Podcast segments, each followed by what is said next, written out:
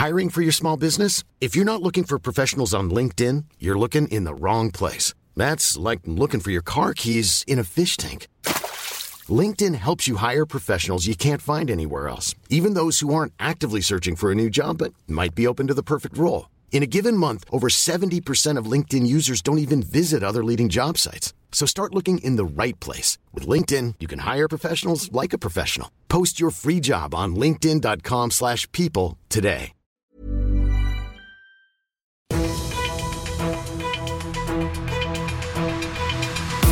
95 5 Charivari, das München Briefing, Münchens erster Nachrichtenpodcast. Ich bin Christoph Kreis. Du hörst das München Briefing. Hier in diesem Podcast erzähle ich dir jeden Tag innerhalb von fünf Minuten alles, was in München heute Wichtiges passiert ist. Stell dir vor, du bist am Hirschgarten. Die Sonne scheint. Deine zweijährige Tochter spielt glücklich mit anderen Kids im Sandkasten. Du sitzt mit den anderen Eltern am Rand, quatschst gemütlich, schaust kurz nicht hin und die Kleine ist weg. Die Polizei schildert heute diesen absoluten Albtraum, den eine 30-Jährige am Dienstagabend durchleben muss.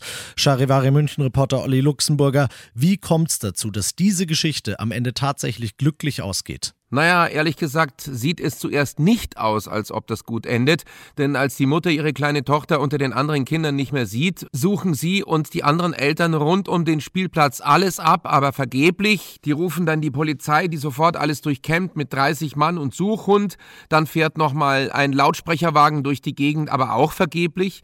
Dann allerdings geht bei der Leitstelle ein Anruf aus Neuhausen ein, also viele hundert Meter vom Spielplatz am Hirschgarten entfernt. Eine Frau ist dran und sie berichtet, dass sie in der Wohnung einer Nachbarin lautes Kinderweinen hört. Und das kommt ihr sofort verdächtig vor, denn soweit sie weiß, hat diese besagte Nachbarin gar keine Kinder. Sofort rast die Polizei dorthin, findet alle drei, die Zeugin, die Nachbarin und auch die vermisste und zum Glück unversehrte Zweijährige im Hausflur. Also war es eine Art Entführung.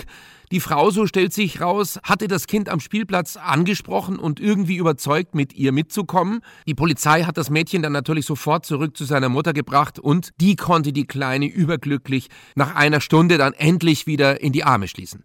Danke, Olli. Die Entführerin, die ist keine Gefahr mehr. Die 43-Jährige kommt wegen ihres gefährlichen Verhaltens und in Absprache mit dem Gesundheitsreferat in eine Psychiatrie und wird jetzt wegen Entziehung Minderjähriger und Freiheitsberaubung angezeigt.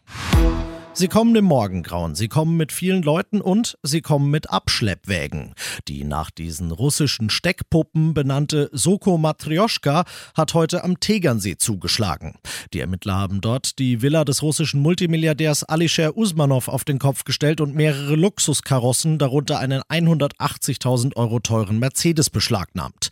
Denn Usmanov steht seit Februar 2022 auf der EU-Sanktionsliste, auf der nur die besten Freunde und Handlanger von Russlands Präsident Putin landen.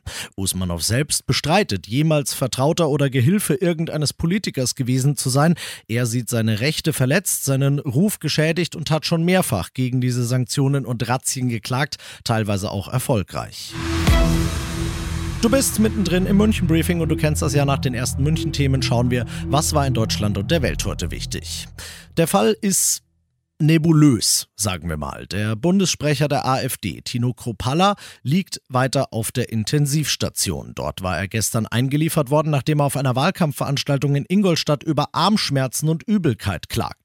Kropalla war vorher, Selfie hier, Selfie da, durch die Menschenmenge gegangen. Seine Partei spricht heute von einem tätlichen Angriff. Ein Sprecher seines Büros explizit von einer Einstichstelle, womöglich verursacht von einer Spritze. Die Ingolstädter Staatsanwaltschaft untersucht jetzt Krupalas Blut und seine Kleidung und wertet Videoaufnahmen aus. Sie hat ein Ermittlungsverfahren gegen Unbekannt eingeleitet. Staatsanwaltschaftssprecherin Grieser sagt: Gegenstand dieses Verfahrens ist auch die Frage, ob überhaupt ein Angriff stattgefunden hat. Darauf gebe es derzeit nämlich keine Hinweise und auch eine Spritze sei nirgends gefunden worden. Versprochen wird schon seit Jahren. Geklappt hat's bisher nie, aber Bundeskanzler Scholz ist zuversichtlich, dass es dieses Mal was wird. Auf einer internationalen Geberkonferenz in Bonn, zu der er selbst eingeladen hatte, sagt er, die großen Industrienationen werden dieses Jahr erstmals 100 Milliarden Euro für den Klimaschutz ausgeben. Oder sagen wir indirekt ausgeben. Das Geld soll nämlich an Schwellen- und Entwicklungsländer gehen, die selbst schlicht nicht die Mittel haben, um die Auswirkungen des Klimawandels abzumildern. Allein Deutschland wird zwei Milliarden beisteuern, verspricht Scholz. Insgesamt sind bei der Konferenz heute über neun zusammengekommen. Und das noch zum Schluss.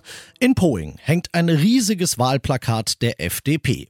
Leistung braucht Verteidiger steht da neben einem Bild des Kandidaten, darunter sein Name Stefan Naas und darunter Feuer und Flamme für Hessen. Äh, Moment. Soweit ich weiß, ist Poing westlich von München und westlich von München kann niemals Hessen sein.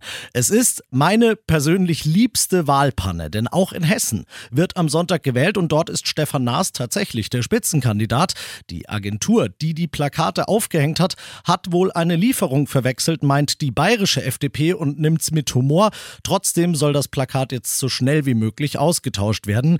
Ich bin Christoph Kreis, das ist der mit den meisten Nachrichten aus Hessen und ich äh, wünsche dir einen schönen Feierabend.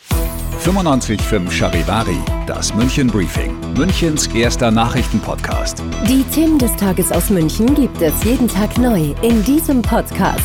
Um 17 und 18 Uhr im Radio und überall da, wo es Podcasts gibt, sowie auf charivari.de.